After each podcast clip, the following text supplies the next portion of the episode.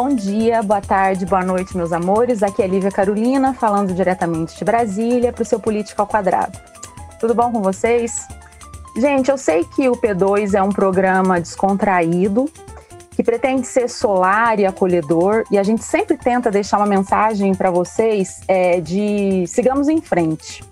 Claro que a gente não pretende é, abandonar essa nossa identidade, muito pelo contrário, a gente pretende reforçá-la mas, é, no dia específico de hoje, eu me senti obrigada a citar acontecimentos terríveis que ocorreram no Brasil nessa última semana. Primeiramente, como uma certa é, reverência à implacabilidade da realidade. Em segundo lugar, para tentar situar a situação de calamidade em que o país se encontra. Quase 420 mil mortos pelo Covid-19, a partida do querido ator Paulo Gustavo, vitimado pela mesma doença, o assassinato brutal de três anjinhos e de duas profissionais da educação em uma creche em Santa Catarina, a chacina de 25 filhos e filhas da comunidade de Jacarezinho, no Rio de Janeiro, e, por fim, o início de uma CPI em que eu pude ver várias vezes a política tentando capturar a ciência, não para tentar defender a vida, mas para banalizá-la. Então vamos respirar. Eu tenho certeza que nesse programa nós vamos debater sobre temas bem transversais que vão jogar luz a esse contexto caótico, né não, Caião? Querida Lívia, minha parceira, eu posso cair tomar? Pode. DJ, vamos lá, hein? O sol nas bancas de revista nos enche de alegria e preguiça. Quem lê tanta notícia, eu vou por fotos e nomes, sem livros e sem fuzil, sem fome, sem telefone, no coração do Brasil. Viva Bahia, viva a poesia e olha, Lívia, uma pergunta. Querer um Brasil além manchetes será alienação? Cara, eu estou muito assim, eu não leio mais jornais. Será que eu estou cultuando a ignorância? Será? Olha, se eu estiver cultuando a ignorância, eu vou levar uma peia do nosso convidado de hoje, viu? Aqui hoje, diante de nós, está um livre pensador, um provocador, amante da racionalidade, da análise, da filosofia e da crítica. E por isso mesmo ele desperta os instintos mais primitivos, tanto em setores da esquerda quanto da, quanto da direita. Ele é o doutor em filosofia e professor titular da Faculdade de Comunicação e do Programa de Pós-Graduação em Comunicação e Cultura da Universidade Federal da Bahia. É também coordenador do Instituto Nacional de Ciência e Tecnologia em Democracia Digital. E estou aqui com o professor Wilson Gomes. Muito obrigado pela presença, professor. Tudo bom, professor? Tudo bom, prazer estar aqui, Caio, Lívia, Vintes. Grande prazer, viu? Ótimo. Obrigada. Professor, no, no seu Twitter, é, o senhor fala que está em um relacionamento complicado com a democracia liberal.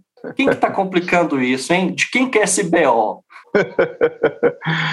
é, tá difícil é, se envolver com essa moça ultimamente.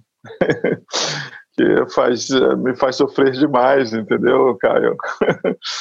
Na verdade, ela, ela, ela é difícil, né? A democracia é uma ideia fascinante, né?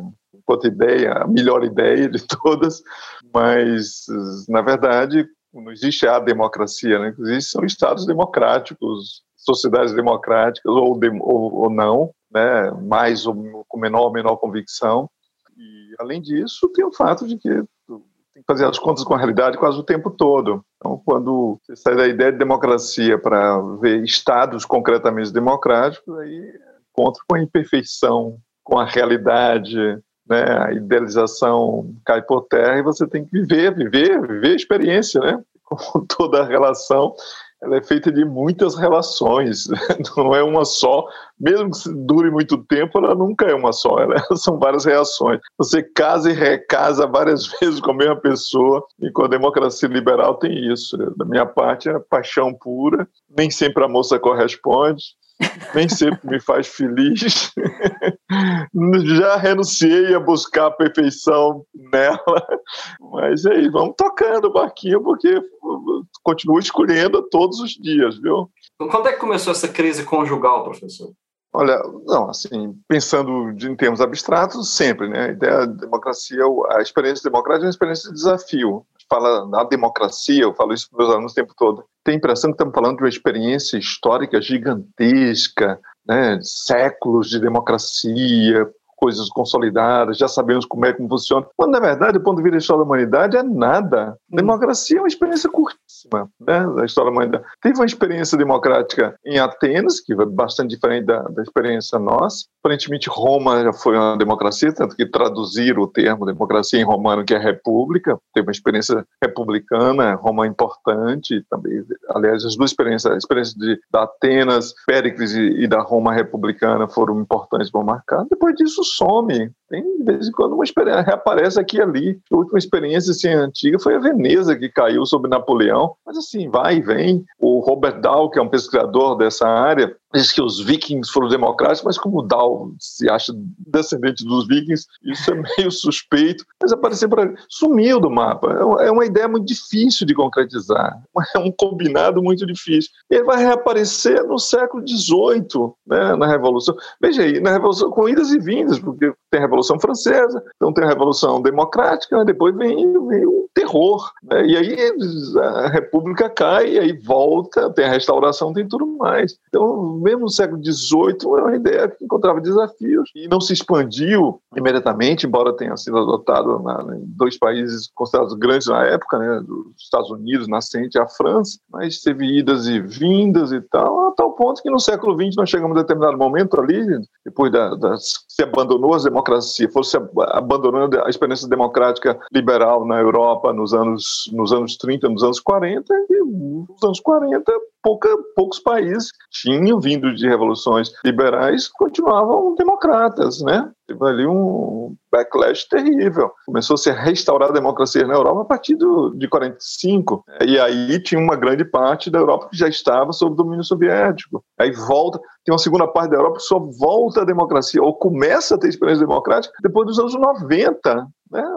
Nos 90, mesmo vocês são garotos aí, é, foi ontem, né? Os anos 90. Na América Latina, da mesma maneira, os países democratas, o Brasil desde o século XIX apenas, final do século XIX, mas no século XX tivemos vários países autoritários. Meu pai passou por duas ditaduras, né? É, e eu tô quase empatando com ele aqui, passei por uma nos anos 60, e aí nessa semi nesse caminhamento que nós estamos aí, eu tenho medo de ter que empatar com meu pai. Eu só meu pai passou por duas ditaduras. A primeira geração de brasileiros que realmente passou três décadas sob uma democracia, consolidada, etc, etc, foi a geração de vocês que resolveu brincar com ela e entregar para Bolsonaro né, recentemente. A, a geração que mais teve experiência democrática foi a primeira a renunciar é, é, explicitamente e, e, livremente, sem nenhum golpe de Estado nem nada, foi essa aí, né, que se caminhou desse jeito. Então, experiência democrática no, no Brasil, na América Latina, no mundo, é uma coisa curtíssima. A gente mal sabe como esse negócio funciona, se esforça para dar certo. Né? Pouco tempo tivemos a Primavera Árabe, de não, agora tem uma restauração democrática nos países árabes, que aí sempre foram resistentes à democracia. Depois, vem no Egito, né? fizeram a revolução, depois desandou tudo, né? a Irmandade muçulmana tomou tudo de volta. Então vai e vem. É, é, é uma, nós vivemos num momento de maior expansão histórica da experiência democrática. Isso, não obstante, estamos aí, como nós todos dizendo, toda a parte professando crise da democracia, né? democracia desafiada, estamos na fase da pós-democracia, precisamos pensar no que vai vir depois e tal, etc. Não, então não é fácil não do ponto de vista histórico, né? Não é que estamos assim pico do Himalaia e acredita de, de, de, de, democracia. Né? Chegamos ao ponto mais alto, sabemos tudo. Não, nada. Uma parte da história da humanidade temos regimes autocráticos. Acho que a autocracia é mais conatural à experiência humana. Democracia é desafiadora mesmo, né? É uma inovação, uma ideia contra-intuitiva, inclusive. Acho que uma grande parte do problema a democracia não é minha, é um problema histórico mesmo. Né? Nós, nós estamos aprendendo a consertar a democracia, como diz Bob, em pleno voo. Nós estamos no avião consertando o avião. Não tem jeito, não tem outro modo de fazer isso. É Professor, isso. É, trazendo para o Brasil, você falou da, da pouca idade que tem a democracia em, em termos da história mundial mesmo, e no nosso caso ela é muito mais nova ainda, né? E então, assim, eu ouço alguns é, especialistas dizerem que o grande problema da democracia brasileira, um dos, é que a, a democracia brasileira, os, os nossos, as nossas experiências democráticas, elas sempre foram tuteladas e com um pano de fundo de um autoritarismo que está sempre ali latente. É, na sua opinião, qual é o principal problema da democracia brasileira? Se dá para falar em um, um só ou dois, o que, que o senhor acha? Nós temos, nós temos muitos problemas. A sociedade brasileira é muito problemática sob muitos aspectos. Então, nós temos, nós temos muitos problemas. Tem, assim, tem, do ponto de vista histórico, é, a nossa experiência de consolidação da democracia, da democratização do país, é desafiadora. A gente não veio de uma revolução liberal, né? Uma revolução uhum. burguesa. Para chegar à democracia na França, tiveram assim quantos anos? Né? A Europa precisou passar pelo, pelo Renascimento, pelo Iluminismo, né? longos períodos de preparação cultural, etc.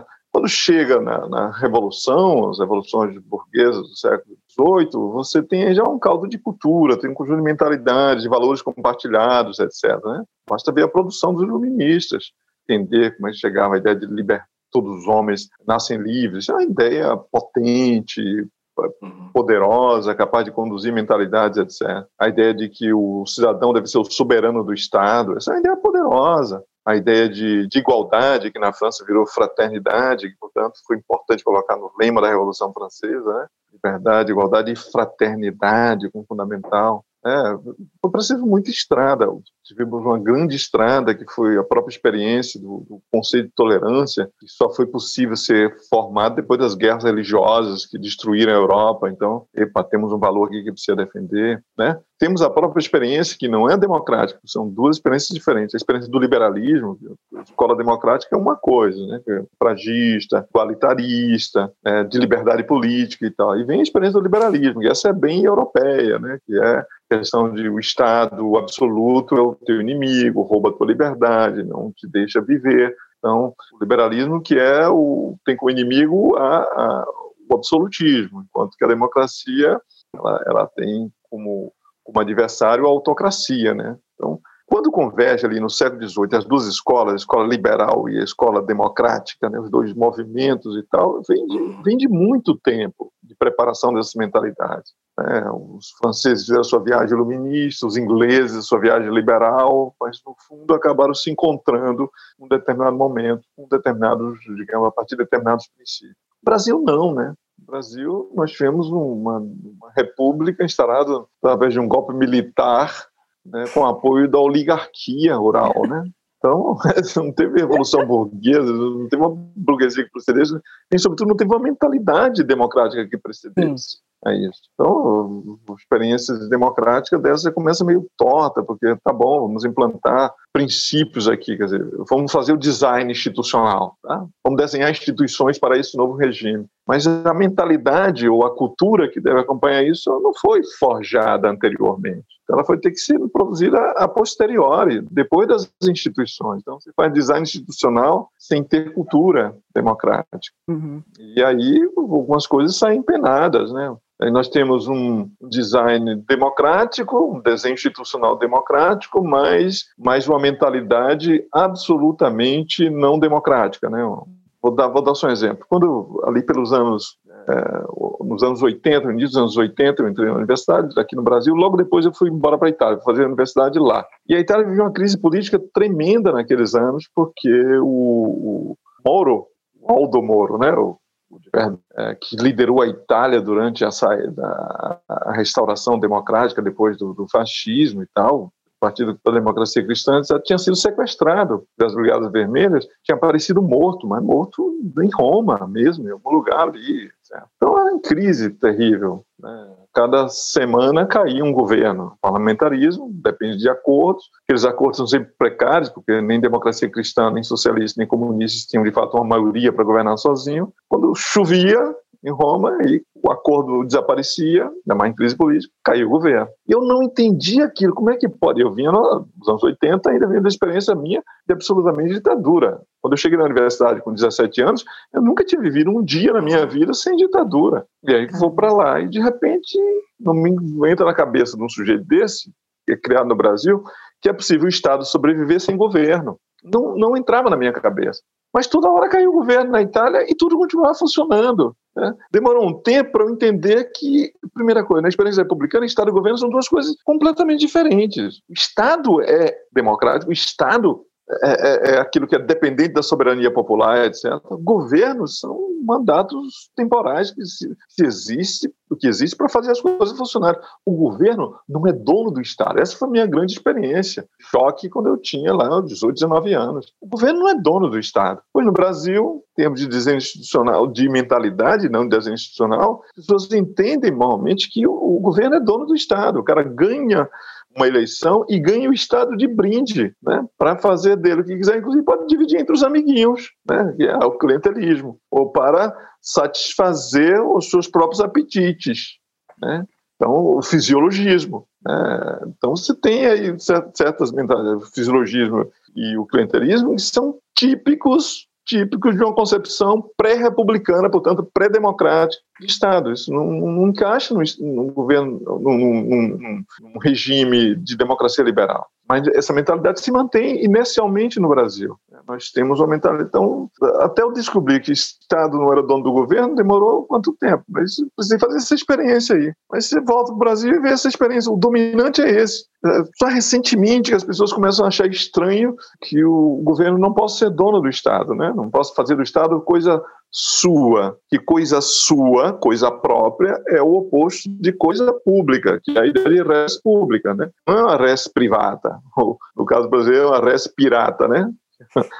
os bucaneiros se apossam do Estado e fazem o que querem dele. Mas é uma res pública. Essa, essa é a diferença fundamental. Né? Em Roma ainda tem as plaquinhas lá em toda a parte de Roma, que foi onde eu cresci, que estava tá sempre escrito SPQR, né? Essa cidade ou qualquer coisa é do Senado e do povo de Roma. Uhum. Do Senado e do povo. O Senado como a liderança política e do povo de Roma. Ele é o proprietário.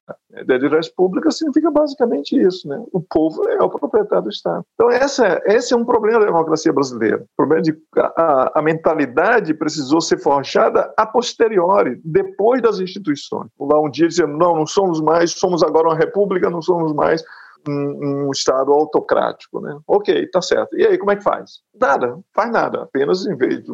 Temos um presidente agora, em vez de ter um imperador. Ah, mas isso não basta, né? Sim. Não, vamos ter voto. Mas como é que vai ser isso? De que maneira?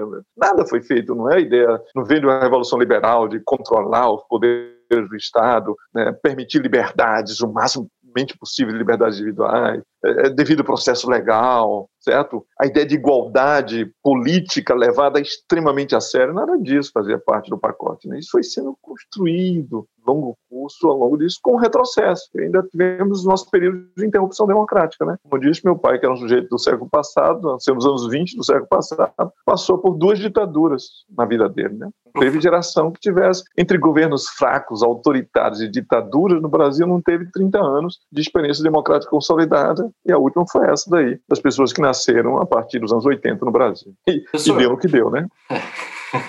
Professor, e, e quando a gente vê as pesquisas de opinião, a gente vê que o brasileiro ele apoia a democracia. Será que ele apoia porque ele não sabe o que é? Será que quando se perguntassem para ele assim, ó, democracia, por exemplo, o cara que é eleito, ele tem que negociar com o Congresso. Vai haver uma um toma lá da cá dependendo da situação, tal. É, enfim, é uma coisa difícil, envolve muita negociação, envolve ceder, etc. Será que o povo apoia a democracia porque não, não sabe o que é de fato uma democracia? Eu acho que é uma evolução na compreensão da democracia, mas na verdade talvez haja uma evolução na compreensão de o que é que está acontecendo e como está funcionando o Estado brasileiro, né? Tem essas coisas de palavras grandes como democracia, né, é, liberalismo, tal, e isso encontrar as pessoas, que todas as pessoas tenham a mesma referência, nem digo o mesmo conceito, mas a mesma referência para essas coisas aí, né? E, e, houve um tempo em que os brasileiros confiavam bastante da democracia, a democracia ainda não era um valor universal, etc. Né? desafiar. Mas agora não, agora a democracia é, a expressão democracia conota uma coisa boa. Então, o que nós vemos são dois grupos lutando, lutando arduamente, todos em nome da democracia, né? O bolsonarismo, que é enfrentar o STF, porque o STF autoriza os governadores a instalar uma ditadura de impedir as pessoas de saírem sem máscara e contaminar outras pessoas. Essa é uma concepção de democracia absolutamente torta, né? Mas, mas é isso. né? Esse tipo de coisa. Também o garotada foi quebrar tudo em 2013, né? a convicção de que podia, por exemplo, 13, 12 meninos invadir a Câmara de Vereadores de Salvador e esses 12 meninos tinham mais legitimidade do que os vereadores que foram eleitos. De onde vem a legitimidade? Porque eles são da base popular, logo eles exercem legitimamente o poder. A eleição não dá poder, não dá legitimidade nenhuma, então eles tinham esse direito de intervir nesse lugar e ocupar. Isso era democracia nesse conceito. Aí tem alguma coisa errada, naturalmente, dessa referência. Então, você tem razão, porque quando se pergunta assim, se as pessoas gostam de democracia, todo mundo gosta. Democracia é igual ao amor de mãe, né? Tem desafiante. todo mundo quer. No Brasil, é, no Brasil é, é um dogma. Ninguém pode falar mal de mãe e amor de mãe e de democracia hoje, que acompanha do mesmo jeito. Então, não há desafio a respeito disso. Não sei que você seja um excomungado qualquer aí. Tá? Agora, é, é, se você faz a pergunta depois, eu lembro que o, o Latino Barômetro fez a pergunta logo depois, de, em 2016, depois do impeachment, ele fez essa pergunta e tomou um susto, que é a pergunta que ele vem repetindo sempre, que é sobre a vinculação das pessoas à democracia, né? Se as pessoas acham que a democracia é um valor universal. Né? Então, assim formulado, todo mundo é a favor. É enorme a aceitação. Aí você pergunta assim: você abriria a mão de eleições se o sujeito que fosse o líder pudesse dar prosperidade econômica? Sim. Então, chegou numa desse, desse tipo de pergunta aí que chegamos a 30%, uma coisa desse tipo de, aprova, de apoio à democracia. Se o apoio à democracia foi inferido a partir de perguntas sobre, sobre isso, sobre Estado de Direito, sobre autodeterminação, sobre eleições livres e limpas e sobre coisas desse tipo. Mesmo que o Latino Brasileiro pergunte sobre coisas elementares, da democracia, é uma espécie de democracia eleitoral, né? aquela base fundamental da democracia. Não pergunta outras coisas, como, por exemplo, sobre, sobre a situação das minorias e tal, porque aí ainda ia piorar ainda a situação. Então, de, de fato, é uma, é uma ideia desafiante também nesse sentido, Caio, porque, porque as pessoas têm noções muito diferentes de democracia. Tem pessoas que apostam que democracia é um regime da pura liberdade, né?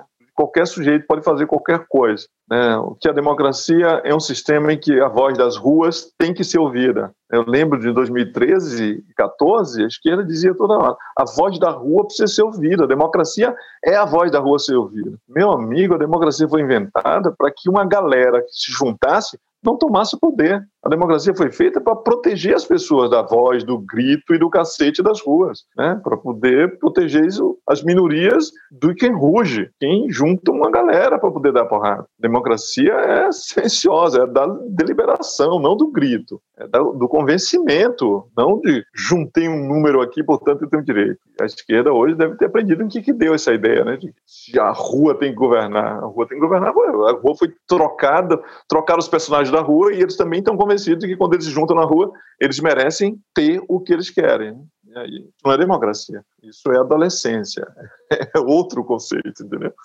Professor, eu fiquei um pouco impactada com uma coisa que o senhor hum. falou. Eu acho que eu já até já tinha pensado assim vagamente é, em algo parecido, mas não elaborado dessa forma.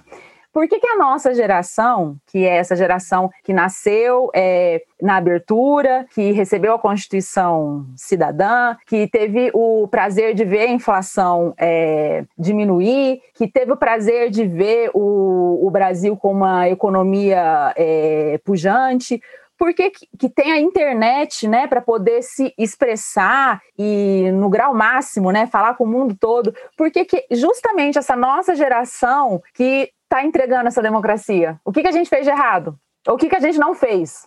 É, essa é uma pergunta muito difícil, né? A gente ler melhor quando ler mais distante. Né? Sim. Mais distante de nós é mais fácil, as coisas assentaram, etc. É, ou, ou Primeira coisa, né? Segunda coisa, eu acho que alguns dos acordos fundamentais, das, das, digamos, das conclusões, dos combinados em termos de mentalidade, que são fundamentais para sustentar o regime democrático, não são bem estabelecidos no Brasil. É aquilo que eu chamo da cultura democrática, né? É um conjunto de convicções. Os americanos, por mais que tenha tido, tenham tido também, como no Brasil, um governo com tendência autocrática muito forte, se pudesse governar isso, não obstante isso, eles têm, compartilham mais determinadas convicções. Né? Por exemplo, é impossível imaginar que possa haver um golpe de Estado com apoio popular nos Estados Unidos, um golpe de Estado por mão militar com apoio popular nos Estados Unidos. No Brasil, nós sabemos que hoje é possível. Tem um conjunto da população que quer mais o golpe militar do que os próprios militares, por exemplo. O que,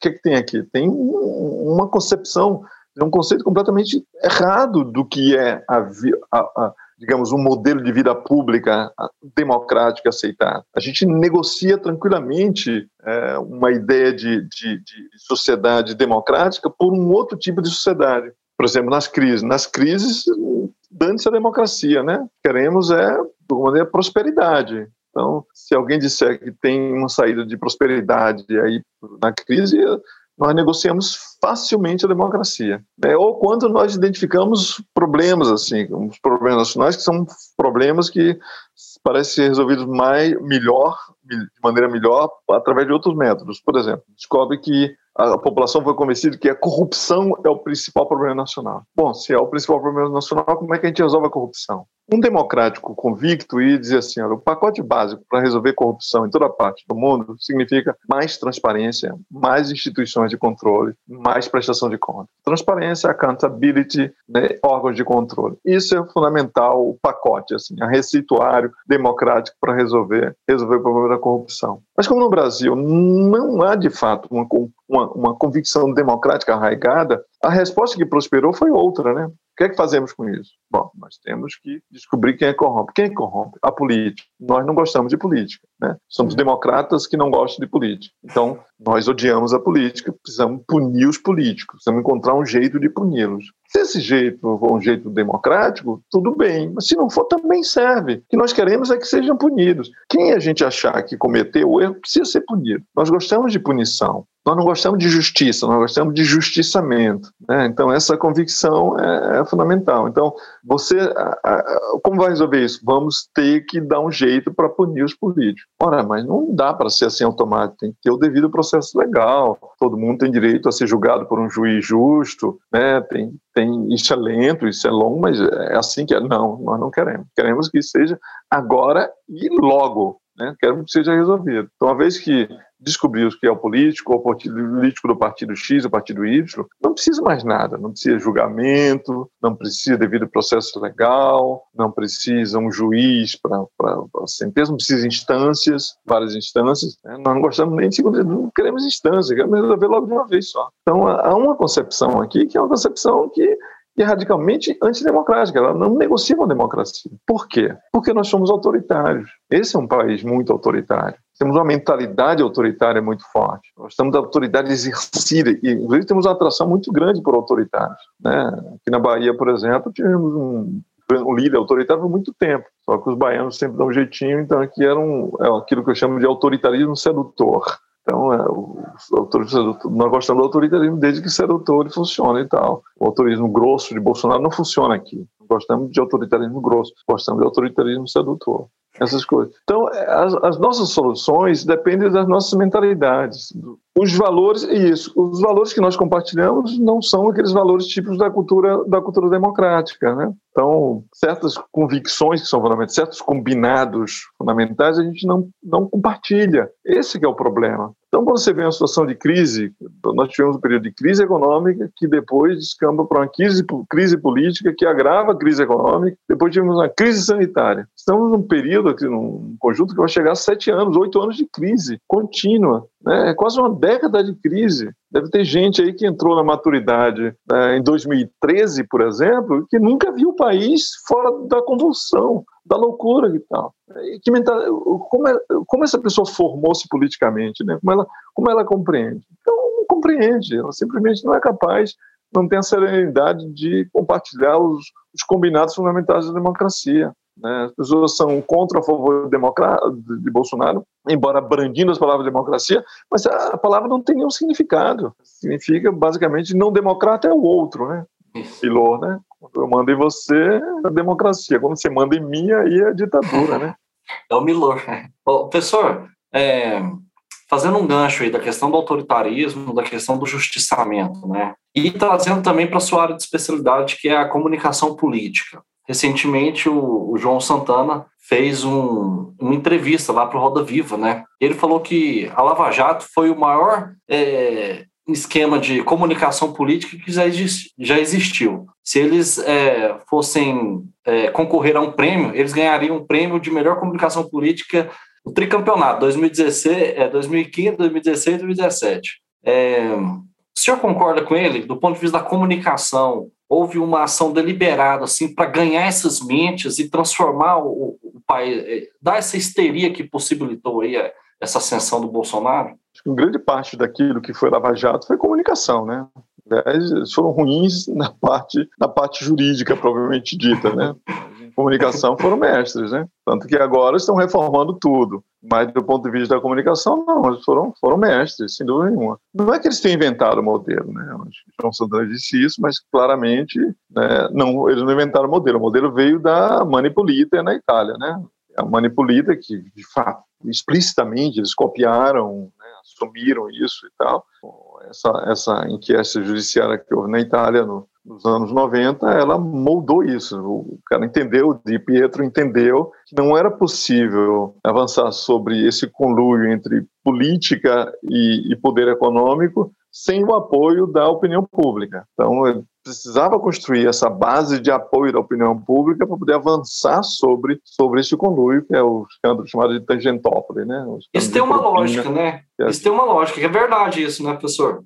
Sem Porque o poder econômico e a política, eles sem dúvida nenhuma, você tem que abrir aí a, a outra parede para poder ter plateia, né? Uma coisa é a cena fechada, né? Você abre, está dentro da plateia, aí as coisas funcionam. Então você precisava jogar, jogar a opinião pública contra esses outros grupos, né? E, e fizeram isso com maestria, né, Manipulita. O que o Moro fez foi copiar, Moro Dallagnol copiaram esse modelo lá que foi foi fundamental, foi de sucesso. Né, lá e lá como cá fizeram a mesma coisa, né? praticamente implodiram o sistema político, né, que veio depois da, da, da, Segunda Guerra Mundial, mais ou menos aquele sistema político tripartite, três grandes partidos e mais ou menos a mesma liderança, porque parlamentar, então as pessoas ficam muito mais tempo no poder. Ele implodiu isso. Bettino Craxi, grande líder político italiano, é, passando debaixo de chuva de moedas, as pessoas jogavam moeda nele enquanto ele era, era, era, era, era preso, né? políticos se suicidaram. Lá em Itália foi mais punk ainda, né? Houve muitos suicídios de políticos, de empresários, coisas desse tipo. Mas eles conseguiram fazer isso, né? Nesse sentido, com sucesso. Mas também fizeram o contrário, né? Eles fizeram terra plana, plana disso aí, tudo. É, a manipulita foi a condição fundamental para Bolsonaro, né? Os, o Bolsonaro, desculpa, para Berlusconi. Berlusconi. É, Berlusconi veio depois disso aí. E aí volta tudo, né? Primeira coisa que acontece depois de, de, de, da posse de Berlusconi, que foi possibilitada pela terra arrasada feita pela, pela Manipulita, foi, é, foi a revogação do, do, e alteração das leis que permitiam que os, os, os, promotores fizessem o que fizeram, sobretudo o abuso das chamadas prisões preventivas, exatamente como aqui. Né? Aí, eu, sem fazer isso, todos renunciaram. Imediatamente depois da posse, pelo quanto veio o seu sua década inteira, onde voltou tudo, né? É um estado ainda pior, né? da República Italiana e tal, através do Berlusconi. No Brasil, aconteceu alguma semelhante. Portanto, essa pedra era cantada. Quer dizer, uma enorme operação de comunicação política é, articulada com outras coisas. Até hoje, os jornais brasileiros, os jornalões, são lavajatistas. Dizer, mesmo depois de tudo, depois do, do, tudo que o STF diz, e que Lewandowski disse, o, a composição inercial dos jornalões ainda é levajatista, né, apesar disso. Então, significa que foi uma operação fantástica de conquista das redações e dos corações e mentes eh, populares e foi fundamental para poder fazer isso. Né? Construir uma enorme obra de destruição, a Paris Destruins deles é semelhante àquele lá do, do, do, de Manipulita, né? Tangentópolis, destruir o sistema partidário, porque isso levou a tudo, levou ao impeachment, levou à prisão de Lula, quebrou todo o equilíbrio que havia no jogo político brasileiro, fez com que surgisse uma nova safra de políticos é, surfando no bolsonarismo e estamos aí nessa, nessa república. Os italianos chamavam aquilo de lumpa-lumpa, né, a, a República Bolivariana. Nós estamos ao menos nisso, não é nessa selvageria é, que nós estamos vivendo agora, esse regime de, de barbárie que nós nos encontramos, tudo isso foi produzido por essa operação. Né? Ela, ela, é um dos elementos fundamentais dessa, da, da estratégia de comunicação política acontecer. Professor, o, o, João Santana, nessa mesma intervenção, ele fala que o risco desse todo esse exagero é a questão de ter alimentado uma rede de ódios também. É, o senhor concorda com isso? É, a Lava Jato foi fundamental para começar faz isso. Essa... É, você faz isso sem manipular afeto, né? Sobretudo é isso. Aliás, os brasileiros já devem estar exaustos de odiar, porque desde 2013 e 2014, o que as pessoas mais fazem nesse país é odiar. Né? Dos grandes sentimentos que a gente tem, né, sei lá, esperança, amor, medo e ódio, talvez o mais eficiente seja, o mais eficiente seja os negativos. Medo e ódio, né, com modo de, de manipular as massas, de empurrar numa determinada direção, etc. É o medo e o ódio que vão nessa direção aí, é, que fazem esse tipo de coisa. Então, os movimentos, quer dizer, todo, todas as forças da extrema-direita que surgiram ali, por, foram, ganharam forma ali ao redor de 2015, 2016, e já o sentimento antipetista que havia em 2013, 2014, ele, eles se baseiam nos grandes sentimentos, né? O medo, que é basicamente que foi transformado no Brasil, sobretudo numa espécie pela extrema direita de pânico moral, pânico moral fundamental que orientou tudo isso, e, e o ódio, né? O ódio, ódio por várias razões, o ódio por razão moral, decorrente do pânico moral, né? O kit gay, a mamadeira de piroca, essas estão violando as nossas criancinhas, etc, etc. E o ódio que é o ódio moral não religioso, que é os corruptos, né? Acabou com o Brasil, o PT destruiu a minha vida, etc. E, enfim, o, o, ódio que é simplesmente o ódio do outro lado, o ódio dos comunistas, o ódio dos globalistas, o ódio à ciência, o ódio aos intelectuais, o ódio aos professores, o ódio ao STF, o ódio aos jornalistas. Aos artistas. E aí vai, né? É, aos artistas, a área de cultura e tal. Então, vamos espalhando aí, a gente ó, odeia. O ódio é um bom é um bom, uma boa máquina de destruição. Ele é ruim para construir alguma coisa sobre ele depois, né? Sim. Longo prazo aí as pessoas vão começar a se odiar porque não tem mais inimigo para odiar, não dá certo. Também acho que até de, de, odiar a gente cansa também, né? Aparentemente os brasileiros estão incansáveis nisso, né?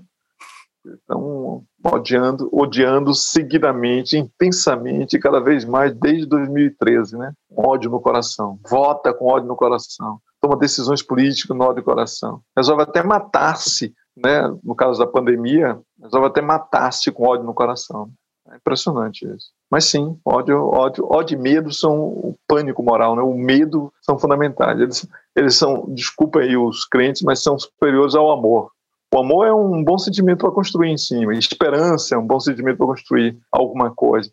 Mas para destruir, para fazer terra arrasada, para limpar, para limpar os escombros, para poder recomeçar, o, fazer o game over e tal, ódio e medo são muito mais eficientes. Professor, fazendo um, relacionamento entre a Lava Jato e o bolsonarismo em relação à estratégia de comunicação, é, me pareceu que a Lava Jato ela se utilizou ainda de uma estratégia de comunicação mais tradicional, no sentido de ter o apoio da, da grande mídia, né? E exatamente por ser uma mídia mais tradicional e ter é, é, reguladores assim da, é, do jornalismo, seja televisivo, seja escrito, é, a, se tiver uma intenção de espalhar um ódio e medo muito grande, essa intenção ela é controlada, né? O bolsonarismo ele já partiu para uma outra estratégia de comunicação que foi o uso da, da, das redes e das mídias sociais, né? Que aí sim parece incontrolável, né? Parece que tipo assim aí o ódio e o medo, é, se você quiser plantar ali, é, vai nascer e, e, não, não tem como parar, pelo menos é o que parece. O senhor acha que é, essa, a estratégia de comunicação é, via mídias sociais e, e, redes sociais e uma estratégia de comunicação mais contundente, ela é a nova tendência, os políticos vão ter que se adaptar a ela? É, ou o senhor acha que ainda dá para dar uma regulada, para deixar o ódio e medo é, atuando menos? O que, que o senhor acha? Não dá para expurgar o ódio, o pânico, o medo de mídias digitais, porque não dá para expurgá-los da vida social. Da vida. Então, como nós estamos vivendo digitalmente, né, o que nós o ódio e o medo não são uma coisa que é secretada pela pela plataforma, ela é produzida pelas pessoas que estão interagindo na plataforma. E seriam também em outro em outro campo. Acho que não dá nem para opor assim, simplesmente os dois tipos, né? Como se fossem duas mídias uhum. mídias digitais versus a, a, mídia tradicional. Porque não é assim que funciona, eu acho, hoje. Eu acho que existe até, claro, existem os meios de comunicação, os ambientes profissionais de comunicação aí no jornalismo, também tem formas digitais, também os jornalistas estão presentes nas plataformas, apresentando, discutindo, debatendo ideias, as próprias empresas estão presentes nas plataformas. Então, as plataformas digitais não são alguma coisa a mais, hum. certo? As outras coisas é que são alguma coisa a mais. As plataformas são a vida. Nós vivemos digitalmente. A política é digital. Não é que existe a vida online e a vida offline. Isso é uma concepção que entendeu, valia entre 95 e 2005. Depois foi acabando. Em 2010 já acabou completamente. Não existe vida online e offline. Nossa vida é a mesma. Né? Ela é online, certo? E é também coisas que nós fazemos nós temos saídas para. E o online significa mais coisa mais complicada do que pensávamos, porque antigamente parecia que era uma espécie de, de entrada na toca do coelho de Alice, né? Você entrava ali, ali e ia para a internet. A mãe dizia: "Filha, saia da internet". Né? Fica o dia todo na internet e tal. Acho que hoje acho que nem se usa mais uma frase dessa, né? Saia da internet. Sair de onde? O que é internet? Meu filho não tem a menor ideia do que é isso, né? falar saia da internet, não vai saber o que é. Não sabe nem o que é essa coisa internet. Aliás, quando a pessoa falar internet, você sabe que é velho, né? Porque jovens não têm internet. As pessoas estão, estão no YouTube, mas também está no WhatsApp, está né? Tá com o Instagram aberto, está com o Facebook aberto, está com o Twitter aberto, está com o TikTok aberto, está com um monte de coisa aberta embora esteja na sala sentado com você, ou esteja almoçando, ou esteja é, fazendo podcast, né? Todos os canais estão abertos e disponíveis e à nossa disposição. Então ninguém sai de nada. Essa é a nossa própria condição. Então tudo que acontece na vida acontece aqui. Agora, além disso, tem também televisão, tem também outras coisas, tem, tem os chamados, chamados ambientes profissionais da comunicação né, que produzem. E é verdade, o lavajatismo conquistou as redações. O bolsonarismo não conquistou as redações dos jornais de referência. Os jornais de uhum. referência continuaram anti-bolsonaristas, já não eram simpáticos a Bolsonaro, né, continuaram anti-bolsonaristas, estão no extremo bolsonarismo, anti-bolsonarismo hoje, inclusive por causa de Bolsonaro. Né? Bolsonaro resolveu declarar a guerra aos ambientes profissionais da comunicação certo? e tratá-los a pão e água, e a chicote, e a humilhações, e agressões o tempo todo. Então, só piorou essa situação. Tá? Agora, essas relações foram lavajatistas, né? claro, sendo continuam de alguma maneira sendo lavajatistas, no sentido de que Bom, tem muitas razões para isso. Por, por que isso? Né? Os, uhum. As relações refletem uma mentalidade de classe média, uma classe média estão muito mais as próprias empresas estão muito mais ligadas a Faria Lima, tá certo? De que Jardim Ângela, né? Dali que vêm os seus recursos, as mentalidades vêm daquele tipo de coisa, os, jornalistas da elite, os príncipes de opinião são mais ligados a esse, esse culturalmente a uma determinada classe social. Então, o lavajatismo parece ser uma, uma proposta interessante. Aliás, era uma proposta interessante, certo? Se precisava fazer era corromper a justiça para lutar contra a corrupção política, né? Isso foi o erro do lavajatismo. E é isso que o jornalismo não consegue também acompanhar e, e perceber, isso, dar conta disso. O jornalismo não. Hoje, hoje tem muitos jornalistas críticos. Digamos assim, um, um, um, uma posição inercial da redação, das redações dos grandes jornais que ainda aponta nessa direção. Hoje, bem menos do que antes. Isso era uma convicção indesafiável, né? Que absolutamente desafiar. Então, acho que sim, os ambientes digitais são mais crispados, né? tensionados, porque ele é, ele é ocupado principalmente por amadores, não por profissionais. Não é uhum. ocupado, ele é ocupado por qualquer pessoa e não por intelectuais ou alguma coisa desse tipo. Não é um, não é um simpósio platônico, certo? Não é um congresso de especialistas, não. É a vida como ela é, o mundo da vida rolando aí a solta, a 100 por hora, certo? E, e de punhos crispados por causa dos, da polarização política, do ódio político que é tão, aqui é alimentado, manifestado e organizado, por exemplo. Então, não dá para imaginar que vai ser, o ódio vai ser drenado de mídias digitais de algum modo, tem que ser por intervenção legal. Não vai ser porque não vai ser drenado das pessoas. As pessoas continuam com muito ódio no coração, votando com ódio no coração, tweetando com ódio no coração, fazendo podcast com ódio no coração. A gente não. Viciarem ódio. Não, vocês não. Estou falando que as pessoas professor, viciarem ódio, né? Oi. professor, é, depois dessa avalanche de, da influência das redes sociais, do WhatsApp, é principalmente o WhatsApp mesmo no Brasil, né? Na, na, nas eleições de 2018, foi com muita pompa, é, muitos seminários e discursos lá para a imprensa que o TSE, o STF, buscou tentar controlar isso, principalmente para as eleições de, de 2020 é, controlou, é controlável ou, ou o jogo é esse mesmo e é impossível controlar esse ódio? Ora, essa é uma resposta que não pode ser simples, né? Sim ou não. Pelas razões todas que eu apresentei aqui, a primeira, a primeira resposta seria não. As pessoas querem, é, estão polarizadas, estão tensionadas, estão vivendo a política dessa maneira, é, não é possível expurgar isso apenas do, de, de, plataformas, né? Não vai acontecer. E toda vez que alguém fechar, fecha uma porta, alguém abre a janela. E a janela vira nova porta e é impossível. É a pergunta de sempre: vai acabar, vão acabar as fake news? Não, não vão acabar as fake news por uma razão básica. Não vão acabar as fake news porque as pessoas adoram fake news. Quem não gosta de fake news somos nós.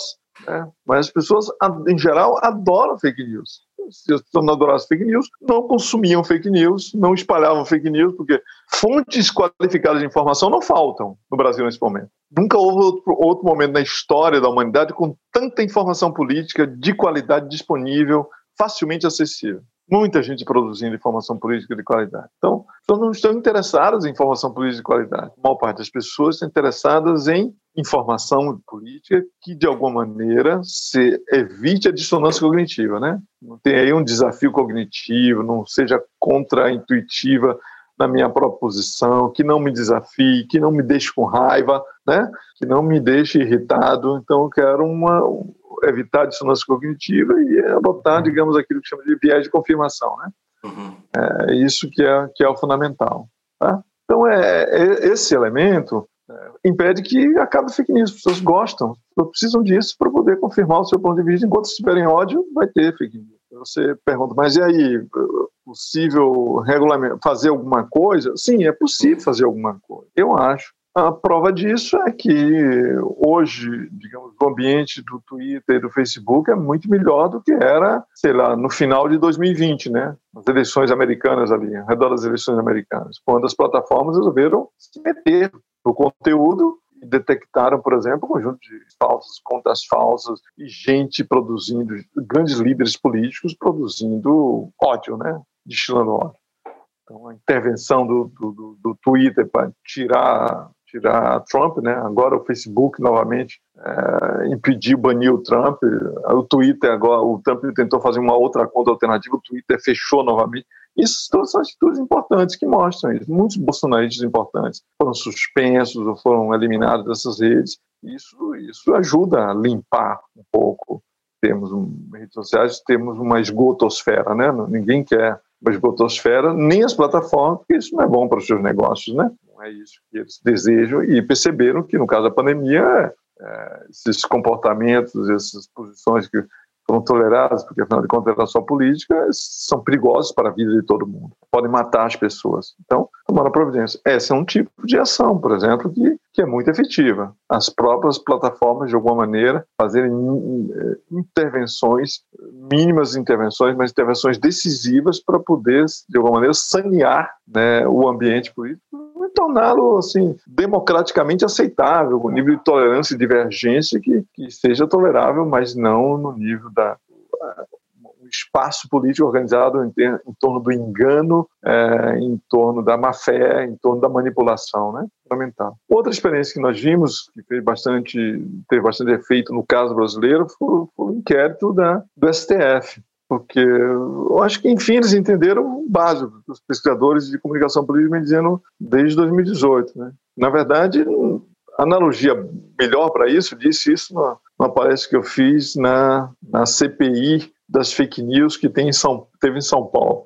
Um, os militares com cargo lá que faziam isso, vieram me, me perguntar sobre fake news. Então, é, a analogia que eu faço é a mesma analogia que os militares fazem com relação à droga. Entendeu? Não adianta você punir o consumidor na ponta. Você só vai encher a cadeia. No caso, se for punir o consumidor de fake news, vai prender as nossas tias. Eu não quero que as nossas tias sejam presas, né? Eventualmente o pai da gente, a mãe da gente, então eu não quero que eles sejam presos. Então não, não é, não é, não é para isso que é a coisa.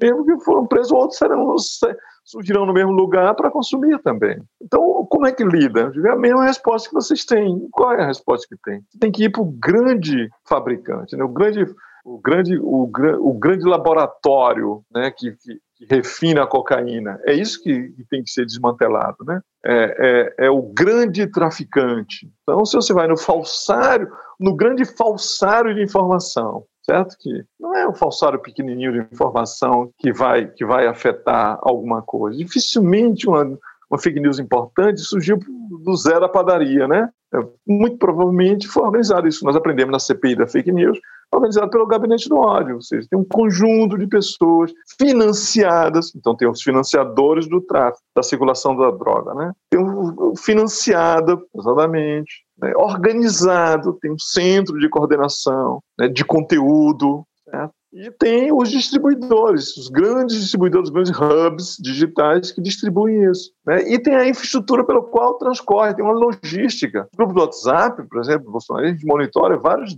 muitos deles, né? monitora centenas deles. Nós temos os dois ou três laboratórios da, da, no NCT de Democracia Digital, monitorando grupos de WhatsApp de bolsonaristas. No WhatsApp e no, e no, no Telegram, né? As centenas, tem umas fazendinhas lá monitorando isso. Aqueles grupos não são desorganizados, nem são uhum. espontâneos. Tem sempre um sujeito que é um número de telefone, porque é fácil detectar isso, um número de telefone que está presente ali em 20, 30 daqueles grupos. Né? E ele é o hub, ele aponta ali, ele recebe a mensagem e ele solta. É assim que sai dos grupos para chegar no, no, grupo nosso da família, que a, uma tia bolsonarista vai, vai, vai mandar para a gente aquele vídeo. Seja, chegará em todos nós através disso. Mas até chegar nela, aquilo foi, teve uma logística de distribuição. Então você tem tudo ali, né? como no tráfico. Você tem aviãozinho, você tem, né? você tem o, o traficante, o, o, dono, o dono da boca, você tem o grande, tem o grande traficante, você tem o falsário, é o cara que falsifica, faz a droga lá. Então é isso é uma atividade de gangsters, né? uma atividade de gangue. Precisa muita gente para montar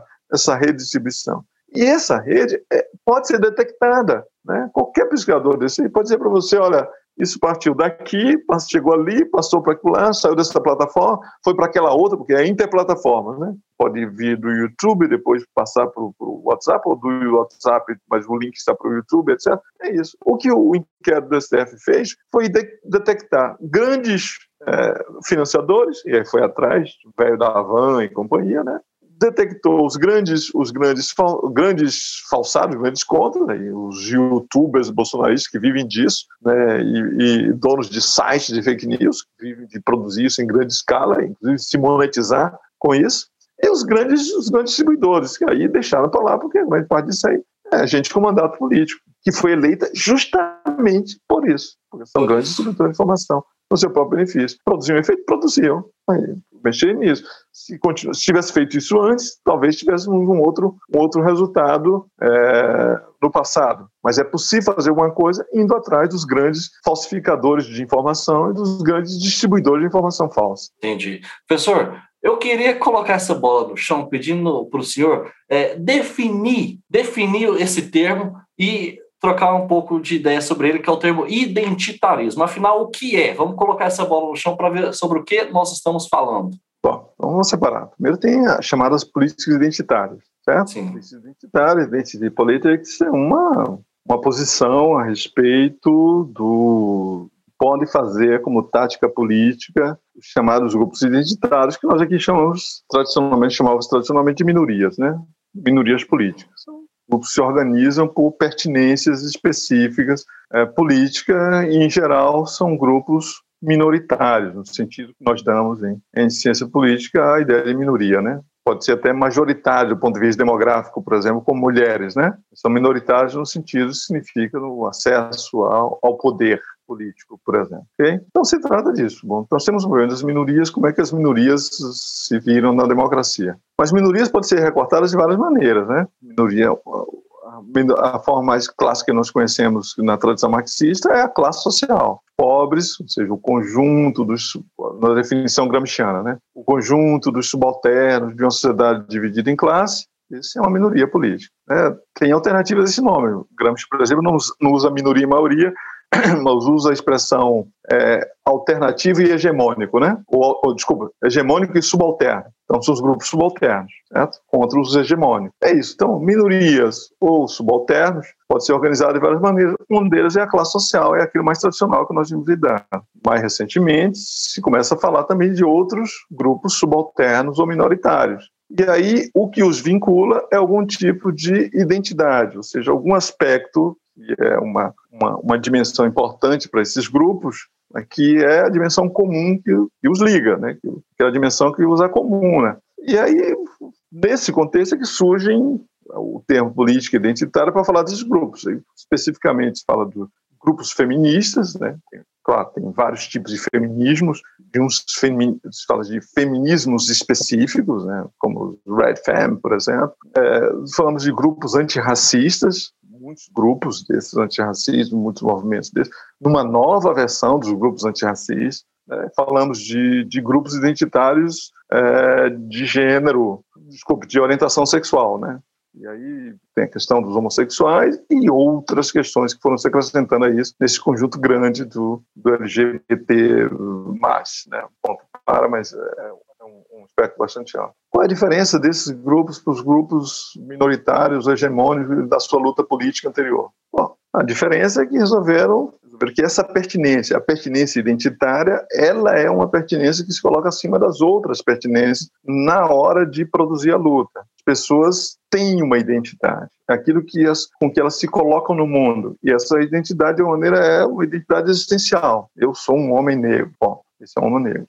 Quer acrescentar alguma coisa, é um homem negro homossexual. Aí você acrescenta uma outra coisa, você luta por essa identidade. Ok? E aí, tudo bem. Se luta por, por minorias políticas há muito tempo, muito antes de inventar políticas identitárias, certo? Nesse sentido, inclusive, nem Mandela, nem, nem Luther King são identitários pode ser. Nem as sufragistas eram identitárias, lutam com outras armas, com outros conceitos, com outras, outras noções, etc. Os chamados de identitários, portanto, é a evolução aí desse, desse premissa das lutas identitárias que foi estabelecida e o grupo se organiza a partir disso. Né? com algumas premissas que foram sendo construídas que se tornaram problemáticas do ponto de vista democrático, do meu ponto de vista, as premissas identitárias. Quais são essas premissas? Primeiro, elas são uma afirmação digamos, exacerbada do particularismo e uma perda cada vez maior da noção de universal. Então, por exemplo, se você, se você luta,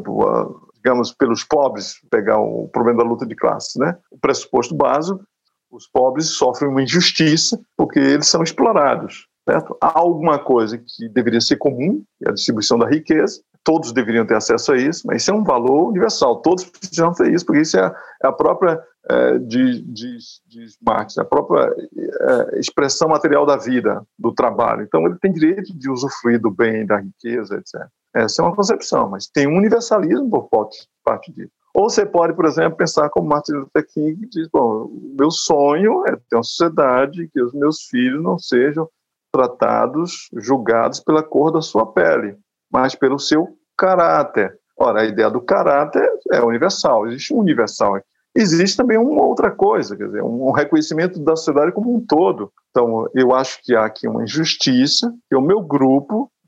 É, não tem o que os outros têm e que é justo que todos tenham. Então, nós queremos é uma recomposição disso. A justiça se dá quando ninguém fica para trás, quando os outros grupos têm acesso à justiça. Então, nós lutamos por isso. Então, tá, uma coisa, aí você diz, como é que funciona na prática? simples. Você luta é, contra o racismo, bom, nós estamos do mesmo lado. Por que luta contra o racismo? Porque o racismo é uma forma de humilhação, de negação de um determinado grupo. em razão de raça, ou de razão daquilo que é considerado raça nele. Então, um grupo é condenado a ter menos do que outro direitos, ele tem menos reconhecimento, tá certo? Ele tem menos respeito do que outros grupos. Não é justo, é uma coisa injusta. É preciso restituir isso. A luta contra o racismo é uma luta para que toda a sociedade compartilhe de maneira justa os seus recursos, todos os seus recursos, certo? Com relação a isso. Luta contra femi o, a luta feminista. A luta feminista também é uma luta absolutamente justa.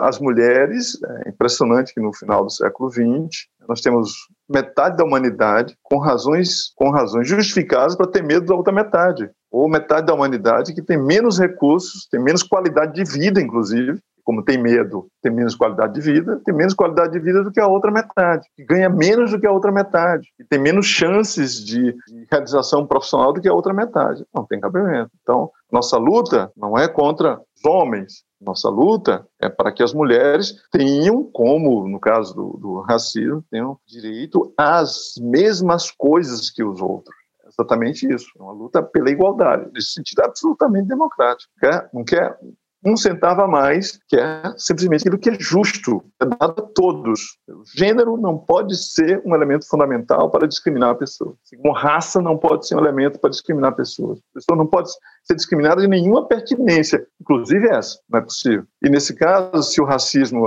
foi criado pelos brancos, porque dele se beneficia, os brancos têm que ajudar a resolver. O machismo é um problema dos homens, porque os homens não são machistas, então os homens têm que ajudar a resolver. Tem que resolver esse problema, esse problema. E o problema deles. Se construir uma sociedade que seja igualitária e justa para as mulheres viverem nela com a mesma qualidade de vida dos homens e com direito às mesmas coisas. Ok? Tudo bem. Isso é uma pauta. A outra pauta é: se você me chamar, então, para fazer uma luta contra o racismo, eu vou. Se você me chamar para fazer uma luta contra o machismo, eu vou. Se você me chamar para fazer uma luta contra os brancos, eu não vou. Se você me chamar para fazer uma luta contra os homens, eu não vou. É, Há uma diferença enorme entre as duas lutas. Essa segunda é a luta identitária. A luta identitária é a luta de um sujeito que cansou de lutar pela igualdade. Ele acha que não vai vir mais igualdade, não existe igualdade, ninguém vai dar nada, ninguém vai ceder nada. Eu vou tomar. O único jeito que tem é se eu puder juntar aqui força, força suficiente para tomar, porque senão não vai ser. E não só, e nós somos desiguais mesmo.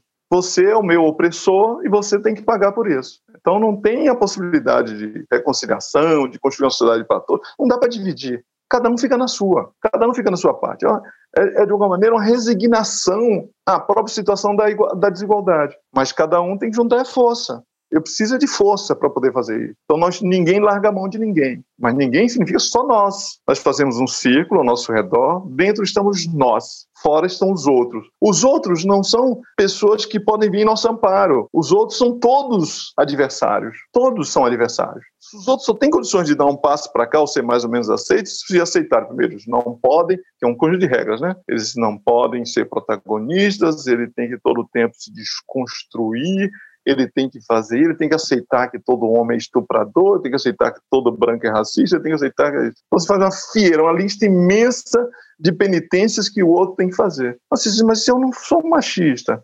Não, você tem que aceitar que todo homem é um estuprador. Mas como? Por que eu tenho que aceitar isso? Mas eu não sou racista. Não, você tem que aceitar. Todo branco é racista. Primeiro, começamos por aí, por essa premissa. Mas não posso aceitar isso. Como é que eu posso aceitar uma premissa dessa? Né? Aí fica parecendo aquela, aquela coisa lá do, do da fábula do cordeiro e, da, e, do lobo, né? O cordeiro está lá bebendo água, o lobo, o lobo já tinha decidido que ia comê-lo, né? Bebendo água, dizendo, você está sujando a água que eu estou bebendo, disse o lobo.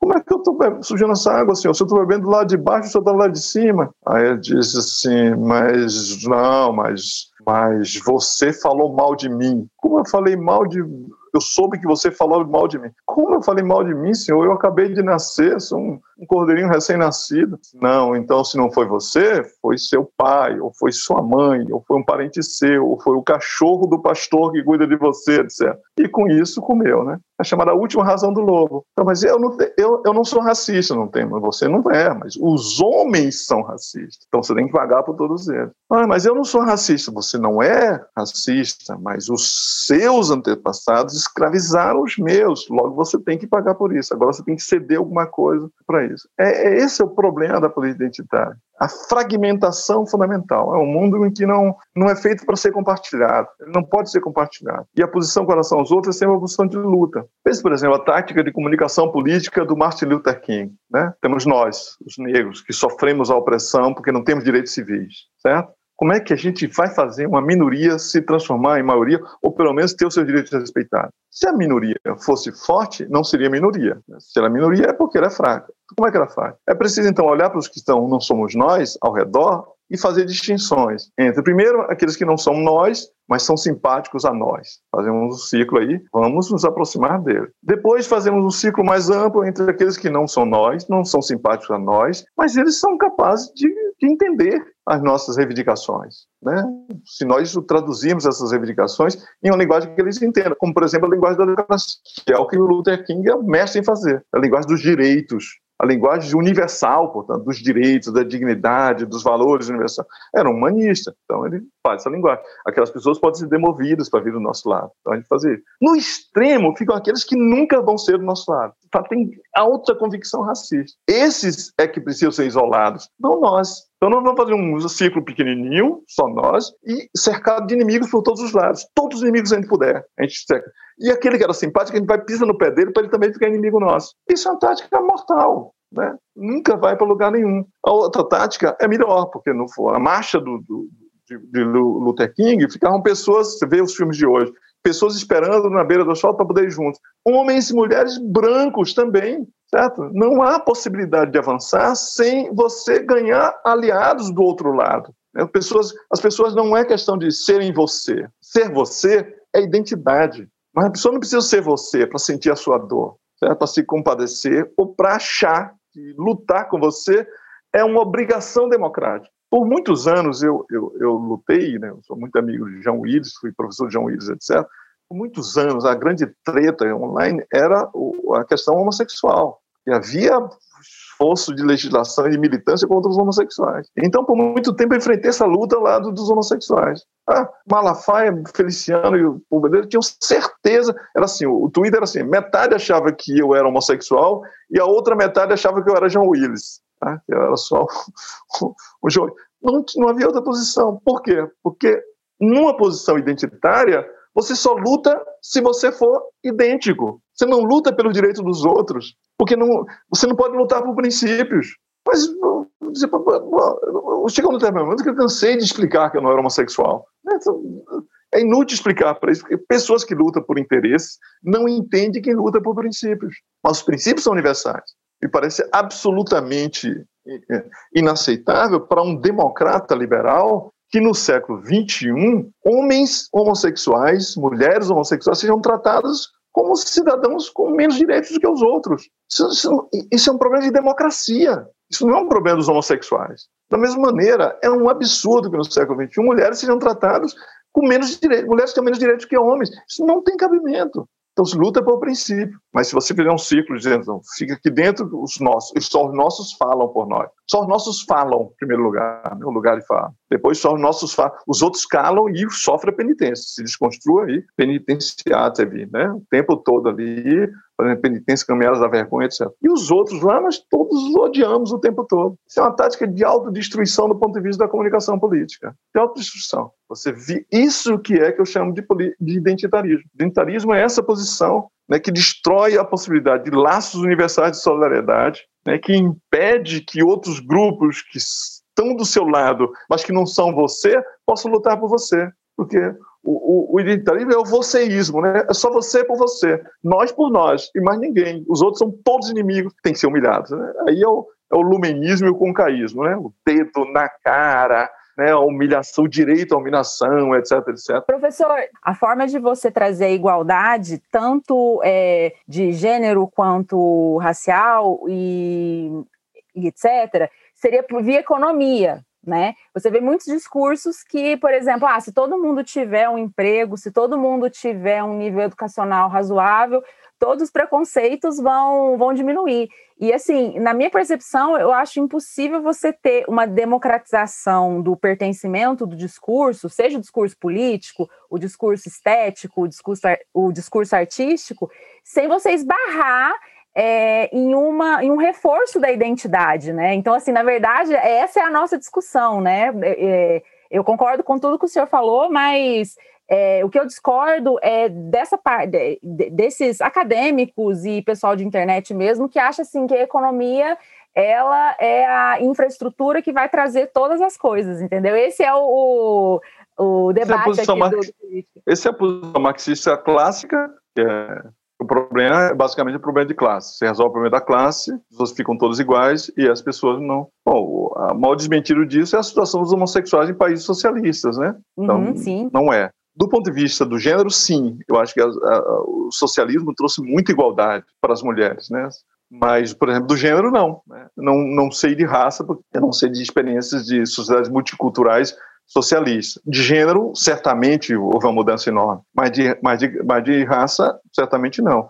Provavelmente religiosa, idem, né? Porque a religião não tinha nenhuma chance. Então, tem desigualdades que não se resolvem com isso. Não, não, historicamente não pode ser resolvido com isso. Nem podemos ficar sentados esperando fazer uma coisa para depois fazer outra, né? Sim. Eu uhum. concordo. Óbvio que não. Eu preciso lutar por direitos? Sim.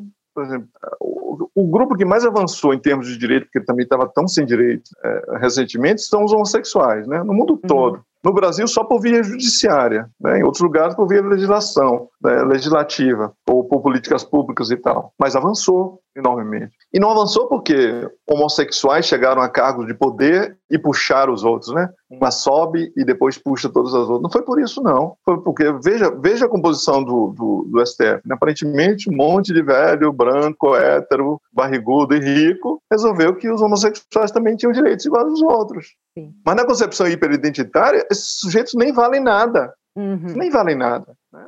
Não vale, eles são republicanamente imprestáveis. Pois a, a, prova fundamental é essa, né? Se você luta por princípios e quer lutar por princípios, você reconhece isso. Assim como mulheres. Eu vejo de vez em quando lá as ministras do STF dando carraspana nos, nos ministros sobre a questão de respeito às mulheres, etc, etc. Né? Certamente é. Mas questões relacionadas a aos direitos reprodutivos, por exemplo, raramente chegaram ao STF ainda, né? Sim. Mas certamente né, não precisa ser mulher. Se você for contar só com o voto das mulheres, no STF você não vai para lugar nenhum. Você tem que contar com o voto de todo mundo que crê em determinadas premissas. Então você precisa compartilhar, construir o quê? Construir empatia. Você precisa convencer o outro deliberativamente, respeitando, né? olhando nos olhos e reconhecendo o outro como um sujeito válido. O sujeito tem objeções, eu ofereço argumentos. Tem um determinado momento que o sujeito não cede argumentos, mas para isso temos uma Constituição. Né? Já está, estão constitucionalizados alguns princípios básicos de igualdade, de igualdade, não identitários, de igualdade geral em que todas as pessoas são iguais.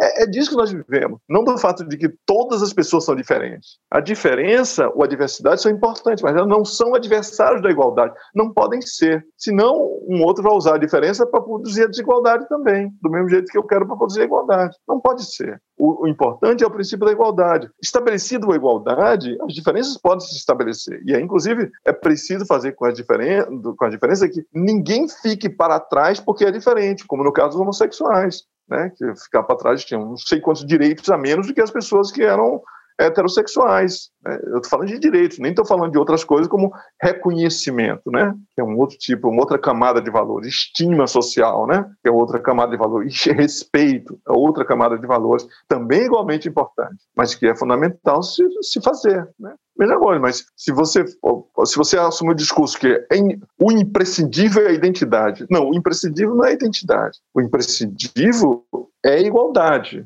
O imprescindível é construir caminhos que façam com que ninguém seja deixado para trás em nenhum tipo de sociedade. E a democracia é assim mesmo. Ela foi sendo feita aos, aos pedaços. Era um joguinho em que se jogavam só os proprietários de terra, né? quando surge a democracia moderna. Só eles tomavam decisões. Nos gregos, eram do, de quem podia pegar uma espada e ir para a luta, portanto, mulher não, criança não. Né? O, o, avanço é, é esse. A primeira revolução que teve, a revolução democrática, no interior da democracia, foi de classe, né? Vamos incluir os trabalhadores. Como é que os trabalhadores não fazem parte da, da democracia dos cidadãos plenos? Se incluir, então. Tivemos as grandes revoluções para a inclusão dos trabalhadores do século XIX e o século XX, certo? Inclusive com outras revoluções, isso aí, mas houve a grande revolução para incluir os trabalhadores na democracia. Depois disso, tivemos outras, o sufragismo. Pô, quando foi tem, tem, tem, tem lugares que as mulheres começaram a votar nos anos 70, né? Isso não é longe, não, eles são cantores da Suíça. Né? Então, nossa, né? houve, um grande incluir um, um, um, gênero que é a metade da humanidade no, no pacote, outra revolução né? para incluir isso aí. No caso dos americanos, teve a questão dos direitos civis, dos negros. Então, outra revolução provavelmente nós veremos em breve revoluções religiosas também. A possibilidade de reconhecer um muçulmano que vive no país ocidental também liberdades, né? o problema dos véus, o problema de tudo que está acontecendo hoje na Europa. Tem esse problema da diferença. Temos outra revolução, a revolução, digamos, relacionada à orientação sexual, acontecendo ao mesmo tempo. Isso tudo faz parte do pacote democrático. Se você colocar isso em perspectiva democrática, você tem o princípio. Nós somos universalistas, nós acreditamos em valores, em princípio que tem que valer para todo mundo. O que nós não queremos é ter um direito a menos, nenhum direito a menos. Isso é fundamental. Nenhum direito a menos significa que você reconhece os direitos, certo? Mas se o, o argumento por cima for uma, uma luta contra os brancos ou lutar contra os homens, porque não, não podemos compartilhar o mundo, temos que para onde vamos? Não vamos. Não vai. Não vai. Então, a guerra identitária é isso. A guerra identitária não é democrática. A guerra identitária é um grupo de identitários que são basicamente autoritários, portanto, pouco afeitos à democracia, pouco dispostos a deliberar, pouco dispostos a escutar o outro e preconceituosos que olha para um sujeito e pela cor da pele dele decide se ele é um parceiro ou não, se ele é um sujeito digno ou não, se ele pode ser um sujeito que cabe na minha república imaginária ou não, pela cor da pele. E se ele for branco, não, não entra. Se ele for, se ele for cis, é, é, é, é cis não entra. Se ele não, aí você vai colocando pedágios. Né? Pedágios que a extrema-direita não coloca. A extrema-direita ardilosa não coloca. Diz, você está sofrendo lá sim, o, o pessoal das cotas me expulsou, vem para cá, aqui não tem isso, aqui você pode dizer o que quiser. Diga coisa mais horrível sobre negros, que tá legal. Você pode dizer coisa mais horrível sobre pobres, sobre mulheres, que não sei que tá legal. Nós somos amparo para você. A gente não cobra essas taxas que eles cobram. Então, os movimentos identitários né, expulsam Professor, agora vamos falar com um profissional de teoria da comunicação, explicitamente. Pensando em 2022, qual candidato e, a, e as suas equipes que o senhor acha, como profissional, que está com o, a estratégia de comunicação que mais se encaixa no, no que nós estamos vivendo hoje? É, em relação a tudo, em relação à mídia e rede social, em relação à situação pandêmica, em relação a alianças também. É, o que, que o senhor acha para 2022, hoje? É difícil dizer, porque assim, tem, tem algumas candidaturas já postas, né? Sim. A de, de Bolsonaro, a de Lula e a de Ciro. Estão explicitamente assumidas aí como candidatos. Né? Eu acho interessante, inclusive, que Ciro tenha saído, né? Explícita, decidido se apresentar e tal, e não ficar nessa, nessa conversa e tal, é porque Lula e Bolsonaro já claramente já estavam candidatados. Achei também interessante que, que é um sintoma do, do, nosso tempo, que Lula tenha decidido a coordenação de comunicação digital antes da coordenação de campanha, né? Não sabe quem vai ser o coordenador da campanha de Lula, mas já sabemos que Frank Martins vai fazer a campanha digital. Então, olha, que coisa impressionante, tudo vindo de Lula do PT, que é, tinha um maior desprezo pelo mundo digital, né? Pela, pela comunicação digital. Lula foi descobrir a comunicação digital na prisão, ao redor da prisão, né? Não usava isso aí, usava muito pouco. Dilma nunca usou. Então é, é impressionante esse tipo de coisa aí. Então estão lançadas as campanhas. Claro que as vantagens todas estão com os Bolsonaros, né? Falo Bolsonaro porque eles governam de quatro, são quatro pessoas, quatro entidades, cada um com as prioridades aí, e são muito bons no que fazem na comunicação. Na verdade, os três deles, né? O pai vai junto. Uhum. Os, os, os, filhos montaram uma infraestrutura. Então, eles, eles estão lá na frente, com uma desvantagem, porque já não é mais surpresa, entendeu? Em 2018, ele pegou o sistema político, não os pesquisadores de comunicação digital, mas o sistema político foi apanhado de surpresa. Né? O Alckmin com aquele, aquele latifúndio de tempo de televisão, né? e Bolsonaro com nada de tempo de televisão, aí a experiência toda era essa, a esperança né, do, da, da direita do centro é que quando chegar o, tá, o horário da televisão, é, aí vamos virar a eleição. Não virou nada. Eu acho que, inclusive, quando terminou o horário eleitoral, Bolsonaro tinha. O Alckmin ainda era menor do que entrou naquele período. Acho que entrou com cinco, saiu com quatro, qualquer coisa desse tipo. Então, aquele momento ali, o, a estrutura digital de bolsonarismo, o bolsonarismo é digital, ele é atrasado na mentalidade, mas na metodologia ele é mais avançado é o, o, mais avançado, é a extrema-direita, como foi, como se demonstrou nos Estados Unidos, né? É a mais avançada. Então, eles têm uma infraestrutura já preparada para funcionar. Então, essa infraestrutura não foi desarticulada, ela foi intensificada, inclusive financiada com recursos públicos, né?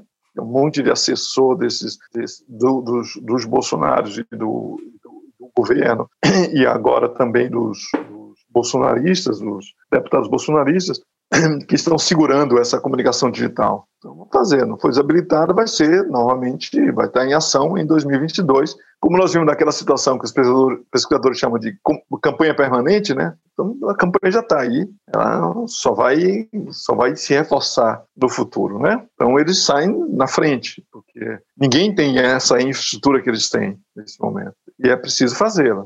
O João Santana vai ter que fazer isso para Ciro o mais rapidamente possível, né? As campanhas hoje precisa ter cientista de dados, precisa ter gente de computação, precisa ter gente que raspa dados para fazer análise de dados, etc. Precisa ter gente que mexe com inteligência artificial para fazer bots, precisa de, de, um monte de coisas que não havia.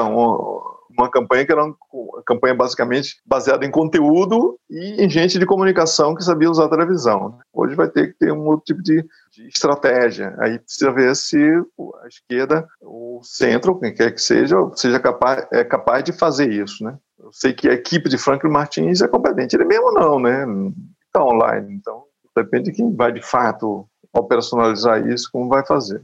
Tá? Então, de resto, os outros candidatos aí, claro que, imagino se Hulk sair como candidato, vai, vai ele, ele provavelmente saberá montar equipes altamente eficientes nisso aí, é um cara mais jovem, mais antenado, mais ligado à tecnologia, então é capaz de fazer. Outros eu já não sei, né?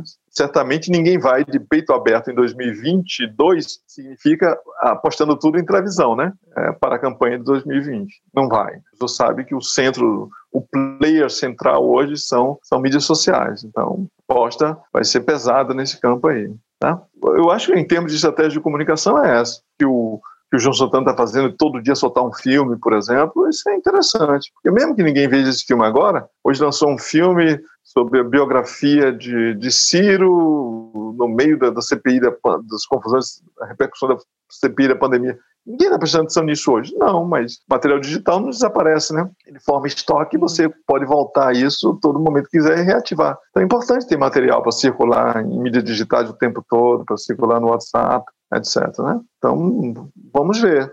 Os bolsonaristas estão lá na frente, mas, mas as pessoas sabem como é o jogo hoje. Né? Tem muito conhecimento acumulado sobre o jogo, então a política tradicional não vai ser apanhada de calças curtas em relação a isso. Tá? Claro que além do, do, digamos, de dominar a técnica, tem que saber dizer e ter conteúdo, né? Isso aí é uma coisa que nós veremos também. Vai depender muito de circunstâncias, né? Isso é uma eleição que vai depender muito de fatos, de eventos. Que não é aquele tempo morto que você preenche com comunicação, né? 15 coisas uhum. acontecendo no dia. Prestar atenção com essas coisas e reagir a elas. E essas são coisas aleatórias, né? Você não sabe que vai sair de uma CPI, né, o que vai dizer o presidente Biden sobre o Brasil, as loucuras de Bolsonaro, as descobertas das investigações jornalísticas, o território do surpreendente aí. É uma eleição ainda que não está longe para poder decidir ainda qual, qual, vai ser as, qual vai ser as estratégias, os caminhos de criação do personagem, de, de produção da narrativa, o que é que vai acontecer, isso não. Porque que é preciso ter nesse momento, eu acho, é construir a infraestrutura. Sim, essa infraestrutura de para formar os formigueiros digitais, né, você não vai ter isso não na campanha. Tá bom. Caião, vamos chamar o professor para o nosso desafio? Momento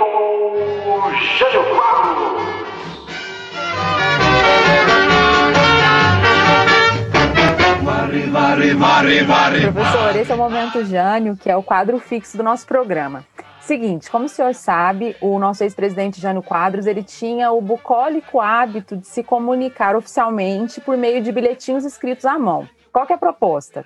A gente quer que você se imagine hoje, mais de 2021, como o presidente do Brasil. E que você escolha uma pessoa para mandar uma mensagem. Essa mensagem pode ser uma ordem, pode ser uma bronca, pode ser um agradecimento, pode ser uma oferta de cargo no seu governo, pode ser um pedido de socorro, pode ser qualquer coisa. E claro, você vai ter que compartilhar com a gente tanto o destinatário quanto o conteúdo desse bilhete. Todo mundo que vem aqui no Política ao Quadrado tem o seu momento Jânio, é presidente por alguns minutos e dá o seu recado aí para alguém ou para um povo todo, é, fica a critério do senhor. Um recado? Bom, então vou mandar um recado para o meu candidato a presidente da República, tá?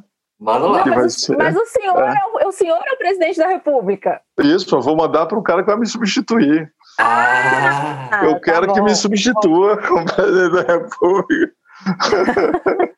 Quem, vou, mandar, vou, mandar, meu bilhete para o doutor Drauzio Varela. Oh. Drauzio, assuma, porra! Ótimo. Professor, excelente. Olha, quero agradecer muito em nome de todo mundo. Essa conversa foi maravilhosa. Eu espero sinceramente que a gente tenha o senhor outras vezes. Não vou nem falar outra vez, geralmente eu falo assim outra vez, mas eu gostaria muito de ter o senhor outras vezes aqui. É, a conversa ela vai para todos os lados. Enquanto o senhor estava falando, eu já estava pensando em mil coisas, mas o nosso tempo é curto, né? O tempo de todo mundo é escasso. Mas assim, seja muito bem-vindo e espero que a gente se encontre outras vezes. Um beijo. Obrigado, Bíblia. Muito gentis vocês, viu? Muito bom, gente. Adorei a conversa também com o professor. A gente conversou sobre comunicação política, sobre conceitos né, do identitarismo super importante hoje. A gente conversou sobre eleições, sobre democracia, sobre sentimentos, né? Como é que como é que os sentimentos são mobilizados pela política para atingir determinado fim, determinado projeto político? São todos assuntos fundamentais. Eu peço até que vocês sigam o professor, ele é um grande provocador lá do Twitter. É, é muito importante. Isso, a gente já segue, sigam lá também. É muito importante a gente ter esse elemento de racionalidade que às vezes quebra esse senso comum que impera, inclusive na grande mídia. É, faltou muita coisa, claro. Eu, o professor nessa semana falou assim, ó, no Twitter dele: precisamos falar sobre bolsopetismo. Eu queria perguntar sobre isso, não dá tempo, mas então no, no, próximo programa a gente conversa. Mas é isso, volta com esse e muito mais assuntos. Muito obrigado por nos acompanhar. Continue nos seguindo nas redes sociais, estamos no Instagram, no Twitter, Política ao 2 e no, nas plataformas de streaming. Estamos com Política ao Quadrado. Um grande abraço. Beijo, gente. Um abraço, gente. Foi um prazer. Viu? Política ao Quadrado é uma produção independente ao quadrado. Ajude a gente. Acesse apoia.se barra política ao 2. Apresentação de Lívia Carolina e Caio Barros. Técnica e vídeo, Cauê Pinto. Edição e mixagem, Bruno Rossetti. Produção, Germano Neto. Eu.